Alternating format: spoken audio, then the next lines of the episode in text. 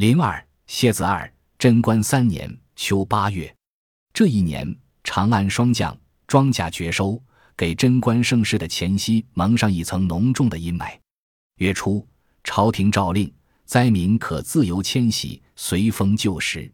三十岁的玄奘背着木箱与行囊，混迹于灾民之中，行走在长安市上。法师可是要远行。路经何氏橡树的店铺前，占卜师何宏达笑着朝他致意。玄奘认得此人，长安城内赫赫有名的占卜师，与江侍郎李淳风、火警令员天罡齐名，占卜预测无一不中。玄奘心中一动，何时是礼？贫僧正要往西去，路途艰远，不知是否去的。何宏达沉默地看着他，袖中的手指快速掐算，忽然叹息。法师一去，万里之遥，一路虽有险阻，也算去得。去时的形状，似乎乘着一匹老且瘦的赤马，那马的七鞍前有铁。玄奘喜悦不已，喝石谢过，从西市出了金光门，夹杂在逃荒的人流中往西北而去。半个月后，玄奘抵达了凉州。凉州号称四梁古都、河西都会，统一县于广漠。控五郡之咽喉，丝绸之路上的胡汉商人往来不绝。此时的玄奘已经名冠天下，凉州僧俗两界听说玄奘法师西游求法来到此地，慕名敦请。于是玄奘停留了一个月，开坛讲经。那些西域胡商听说玄奘西游天竺将要经过自己国家，便借着回国的机会，纷纷告知国王，玄奘人还未出关。名声已经远播西域诸国，国王们纷纷命令沿途商旅打探玄奘法师的行踪。但此时玄奘却遇上了麻烦。大唐立国未久，边界不宁，于是颁布禁边令，约束百姓不许出关。凉州都督李大亮得知玄奘打算西游天竺，当即派人追查。玄奘在佛门势力的庇护下，逃离凉州，来到了瓜州。李大亮的访谍随之下达，要求抓捕玄奘。瓜州小吏李昌拿到访碟，大吃一惊。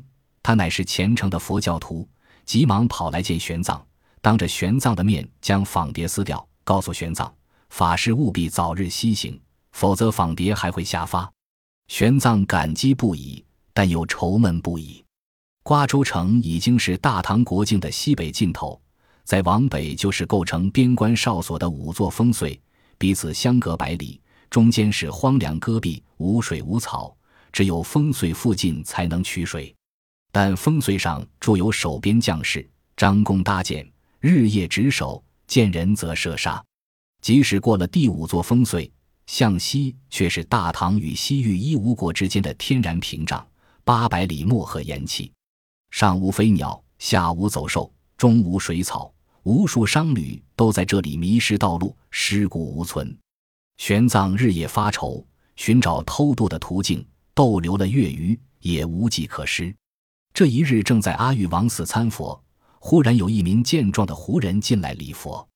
礼完佛，此人却不走，绕着玄奘行走三匝。这是流行于天竺和西域的尊贵礼节。玄奘惊讶不已，施主为何行此大礼？法师，那胡人躬身道：“小人乃十国的粟特人，姓石，名盘陀。见法师佛光湛然，愿求法师为小人受戒。”玄奘当即为他受了五戒。受完戒，石盘陀供奉胡饼和瓜果。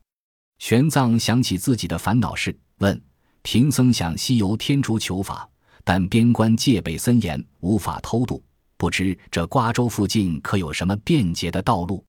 石盘陀想了想，道：“法师，小人曾经往来瓜州和伊吾数次，如果法师不嫌弃，小人愿意将法师送过五峰。”玄奘大喜，两人约定第二日黄昏时分在寺院门口相会。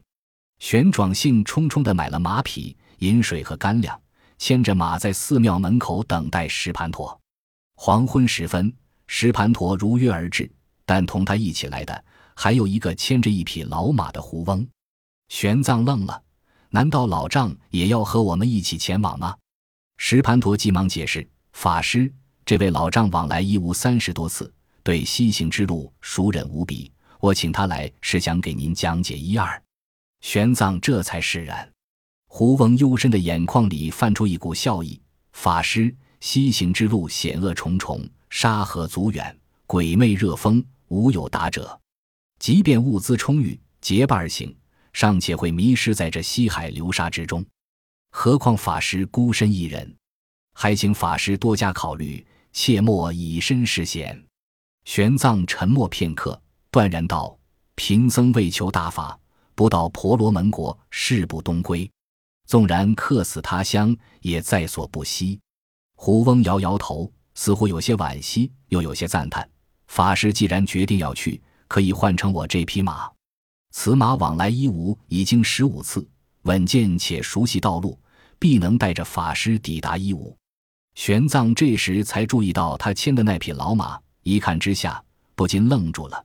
这是一匹又老又瘦的红马，漆鞍上孤有一块铁，一股惊悚寒意顿时涌上脊背。玄奘深深地凝望着胡翁，胡翁毫无所觉地憨笑着。